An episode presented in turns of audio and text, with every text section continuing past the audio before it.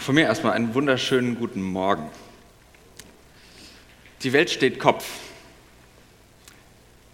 Zu diesem Urteil könnte man zumindest kommen, wenn man die alte Geschichte vom Hans Kuck in die Luft noch im Ohr hat. Ob der Struwwelpeter des Psychiaters Heinrich Hoffmann von 1854 heute noch in Kinderbuchregalen zu finden ist. Ich weiß es gar nicht so genau. Ich weiß noch, wo er bei meiner Oma lag. Äh, sie hatte im Wohnzimmer so ein altes Möbelstück, ein Sekretär. In der untersten Schublade lag der drin. Äh, und ich kann mich erinnern, als Kinder haben wir da auch noch mal reingeguckt. Aber bei uns äh, zu Hause in den Regalen steht er nicht. Und ich vermute auch, da wird er nicht hinkommen. Ähm, die pädagogischen Ansichten sind nun doch ja schon 150 Jahre alt und ich persönlich finde, dass man das auch merkt. Ähm, nun gut, die Welt steht Kopf und wenn ich das sage, äh, meine ich damit etwas, was eigentlich gar nicht so überraschend ist, dass nämlich in unserer Zeit aus dem Hans Cook in die Luft ein Hans Cook ins Smartphone wurde. Ähm, und das sage ich übrigens weitgehend wertfrei, weil ich mich oft genug äh, auf der rechten Seite des Bildes selbst ertappe ähm, und sehe mich da gar nicht allzu weit entfernt. Von daher ist halt so. Hans guck ins Handy. 2015 wurde denn auch, äh, vielleicht habt ihr das mitbekommen, ein entsprechendes Jugendwort des Jahres gekürt. Der Langenscheidt Verlag macht das jedes Jahr. Und ich vermute, dass selbst die meisten Jugendlichen dieses Wort zum ersten Mal gehört haben. Es gab dann auch Studien, äh, wo man das auch dann mehr oder weniger nachgewiesen hat. Die kannten das Wort größtenteils gar nicht. Aber gut, so sei es. Ähm, das Wort lautet Smombie. Das ist eine Wortmischung aus Smartphone und Zombie, also ein Untoter, der ohne Seele durchs Leben geht und gar nichts mehr von seiner Außenwelt mitbekommt. Menschen, die völlig in ihrem Handy versinken und eben zu diesem Hans oder der Hensin, weiß nicht, äh, werden, völlig ihre Umwelt vergessen. Kein Wunder also, dass der Hans Cook in die Luft und der Hans Cook ins Handy dann zu Leidensgenossen werden. Der eine schaut rauf, der andere runter, beide gehen sie irgendwie unter. Ganz fair ist diese Predigteinleitung nicht, offen gesagt.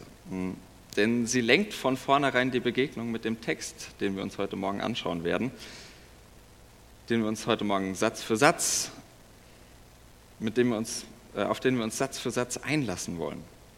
Psalm 19. Er klang heute Morgen in den einen oder anderen Satz schon an, die Verse 1 bis 7. Der zweite Teil folgt dann nach meinem Urlaub. Da geht es nochmal um ein bisschen um was anderes, es ist gut möglich, dass ursprünglich diese beiden Psalmteile eigenständige Psalmen waren und dann irgendwer gedacht hat, entweder die passen so gut zusammen, die stelle ich zusammen und schreibe sie mir zusammen auf, oder gedacht hat, der erste Teil, der reicht mir irgendwie nicht, ich brauche da noch einen zweiten und dann eben was angefügt hat. Wir entscheiden das heute Morgen nicht, was vielleicht der Fall ist, ähm, aber vielleicht könnt ihr für euch ja überlegen, reicht mir dieser erste Teil oder muss ich den korrigieren oder passen die so gut zusammen, wir werden es sehen. Und ihr werdet auch ähm, an der Predigt schnell merken, dass diese Einleitung vor allem meine Begegnung mit dem Text wiedergibt. Was anderes kann ich nicht tun, als das, was ich in diesen Texten lese, äh, euch mitzuteilen und zu hoffen, dass ihr damit was anfangen könnt. Ähm, und ob diese Begegnung dann auch zu eurer wird und etwas von eurer Begegnung mit dem Text einfängt, das vermag ich kaum zu beeinflussen.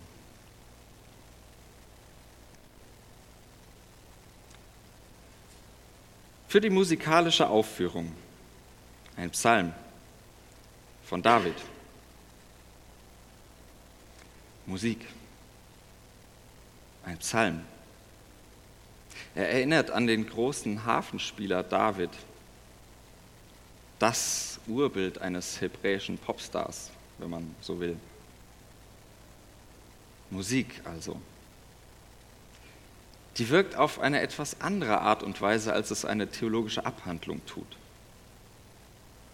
Sie will uns ergreifen, uns mitnehmen, uns durchdringen wie die Bässe beim Konzert. Wir sollten manchmal einfach mehr spüren als denken, ohne das Nachdenken ganz sein zu lassen.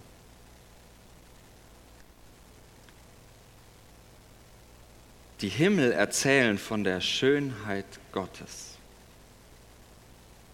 Die Schönheit Gottes am Himmel, die kann ich spüren. Aus meinem Küchenfenster sehe ich fast jeden Abend einen wunderschönen Sonnenübergang, äh, Sonnenuntergang über dem bewaldeten Nachbarort. Ein Idyll. Faszinierend schön und jedes Mal wieder anders. Und manchmal schneller verschwunden, als ich zu Abend essen kann. Die Schönheit. Selbst tiefschwarze Gewitterwolken haben manchmal ihre ganz eigene Schönheit, finde ich. Vom Tun seiner Hände kündet das Firmament. Ach ja, die Hände Gottes. Da frage ich mich doch, sind das Handwerkerhände? Oder die einer virtuosen Künstlerin? Der Himmel kommt mir meist doch eher wie gemalt vor, als wie gezimmert. Vanillefarben wie bei Monet oder knallblau wie bei Michelangelo. Was kündet mir das denn? Gott hat Geschmack. Als Mensch stelle ich menschliche Fragen wie, wer kann sich nur so was Schönes ausdenken? Das Firmament kündet von der unerschöpflichen Kreativität Gottes. Seine Farbe ist jeden Abend neu. Sie trocknet nicht ein, sie mischt kein hässliches Braun. Sie malt. Einfach so. Für mich. Ein Tag sprudelt dem anderen Tag Worte zu. Das kenne ich. Manchmal, nur manchmal kommt es vor, dass ich Worte sprudle. Und ich meine damit nicht sonntags, wenn ich das gewissermaßen muss. Dann bin ich im Redefluss. Ich weiß gar nicht genau wieso. Dann gebe ich alle gesparten Worte auf einmal aus. Grundlos. Und manchmal kann ich mir selbst dabei zuhören. Manchmal aber auch aus Begeisterung. Ein Tag sprudelt zum anderen. Und ich denke an meine Tochter, wenn ich abends sage, du musst jetzt schlafen, mein Schatz. Morgen wollen wir doch in den Zoo. Ein Tag sprudelt dem anderen Tag Worte zu, wenn die Augen am nächsten Morgen aufgehen und es herausbricht, heute fahren wir in den Zoo. Wer könnte da vergessen? Eine Nacht gibt der anderen Nacht Wissen weiter. Der Tag sprudelt. Die Nacht gibt weiter. Ruhiger, unauffällig, nahezu unbemerkt. Und ich stelle mir vor, wie das Wissen in den Köpfen und Herzen der Menschen schlafen geht. Und die Nacht kommt, ordnet alles, räumt alles an seinen Platz und hält es bereit für den nächsten Tag. Die Nacht. Wächterin über die Einsicht. Nicht irgendeine Einsicht, sondern Einsicht in die Schönheit Gottes. Die immer gleiche Folge von Nacht und Tag schon in der Erzählung über die Grundlegung der Welt besungen. Sie wird mir zum Zeichen einer wunderbaren Ordnung, wird mir zur Leinwand eines Lebensbildes und ich ahne, dass da eine Künstlerin am Werk sein will, dass sie den Rahmen schon aufgespannt hat und jeden Morgen neu nach den passenden Farben sucht.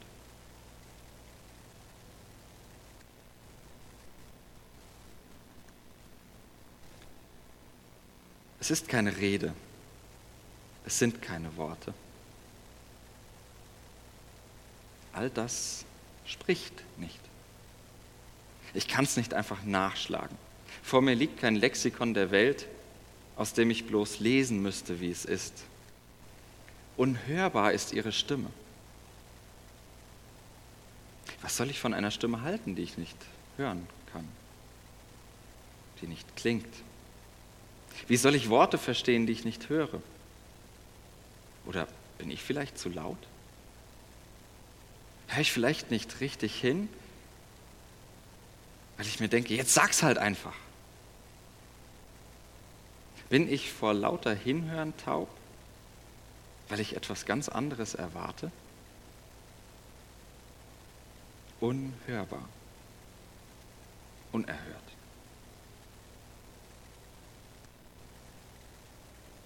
Doch in die ganze Welt ist ihre Stimme ausgezogen. Die Stimme, die nicht klingt, singt doch das schönste Lied. Das Lied von der Schönheit, von der Ordentlichkeit der Welt, vom Kunstwerk einer Virtuosin, die noch so viel mehr sein muss, als ihr Bild hergibt.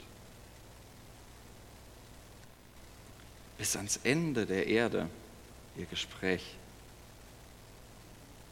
Jede Nuance zählt. Jedes Detail erzählt, wie das Lächeln der Mona Lisa, wie der Mönch am Meer. Es ist das große Ganze, wie das kleine Unscheinbare.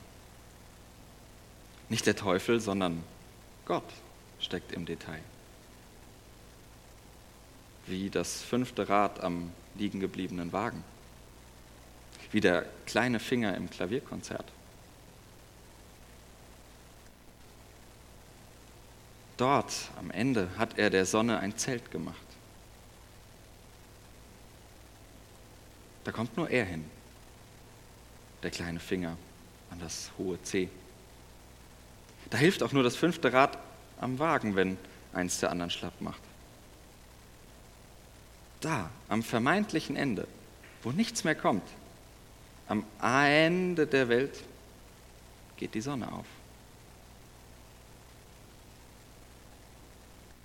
Sie ist es, die wie ein Bräutigam auszieht aus seinem Gemach. Sie ist bereit, die Sonne, herausgeputzt für den großen Tag, für jeden Tag. Sie, die vom Ende der Welt herkommt, macht jeden Tag zum Hochzeitstag. Wer denkt schon dran, dass sie zu Boden stürzen könnte? Sie freut sich, wie im Wettkampf, die Bahn zu laufen. Auf die Plätze, fertig, los. Jetzt gibt es keinen nach dem Weg mehr Fragen. Die Bahn liegt voraus, größte Ordnung und jedes Übertreten führt zur Disqualifikation. So perfekt wird es erwartet. Und so erbarmungslos ist die Jury? Reibungslos soll alles laufen. Gute Unterhaltung für die Neugierigen. Auf das bloß niemand stolpert. Vom einen Ende des Himmels zieht sie aus, folgt ihrem Umlauf bis zum anderen Ende. Nichts bleibt ihrer Glut verborgen. Alles, wirklich alles läuft in geregelten Bahnen. Die Sonne gibt den Takt vor und erleuchtet den Weg. Von einem bis zum anderen Ende ist alles geordnet. Augen auf, Kopf hoch. Da oben siehst du die Schönheit Gottes, die Perfektion der Künstlerin, den Wohlklang des Orchesters. Alles gut alles geordnet, alles schön.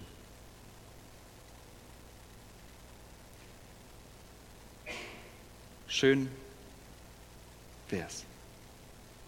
Ich lese den Psalm und ich fühle mich kuschelweich darin. Die Schönheit Gottes streichelt mir sanft durchs Haar. Verträumt schaue ich zum Himmel und lass mir diese Schönheit gefallen. Und das ist auch gut so. Das ist gut so. Das Problem dieses Hans Guck in die Luft, der vielleicht noch irgendwo bei euch im Hinterkopf jetzt rumschwirrt, ist ja nicht, dass er nach oben schaut, sondern dass er nur nach oben schaut. Und schaut und schaut und schaut und fällt. Weil die gepriesene Ordnung der Welt sich von meinem Leben doch immer wieder fernhält. Mir keine Sonne am Ende der Welt aufgeht.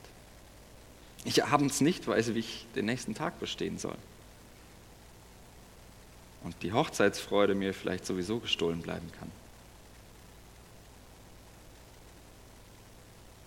Und lieber möchte ich doch dem Psalmbeter zurufen, hey Hans, guck in die Luft, komm mal wieder runter. Die Schönheit Gottes. Netter Gedanke, schöner Gedanke und trotz all meiner Fragen auch ein unzweifelhaft wichtiger Gedanke. Aber frag mal diesen Jesus, was er von der Schönheit Gottes hält nicht den Verehrten in der Krippe, nicht den Verklärten auf dem Berg, nicht den Erhöhten im Himmel. Nein, frag mal den Jesus am Kreuz. Frag mal die Geräderten, was sie vom Lauf der Welt halten. Frag mal die Verbrannten, was sie anfangen können mit der Glut der Sonne. Frag mal die Orientierungslosen, was sie mit dem Wissen der tief, was sie dem Wissen der tiefschwarzen Nacht abgewinnen.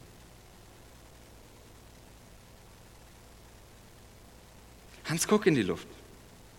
Genieß die Aussicht. Wirklich, ich meine das ernst. Lass dir immer wieder von der Schönheit Gottes erzählen. Die Himmel tun es. Aber schau auch mal wieder geradeaus. Schau nach unten, sonst bekommst du einen steifen Nacken.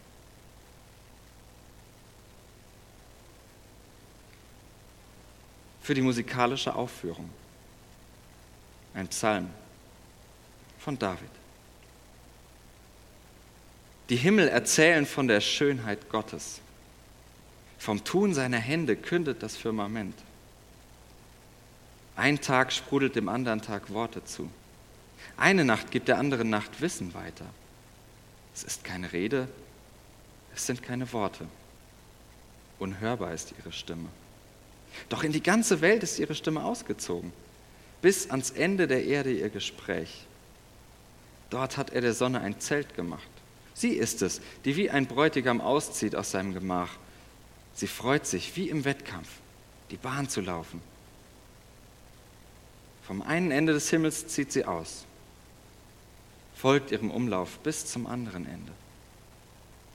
Nichts bleibt ihrer Glut verborgen. Amen.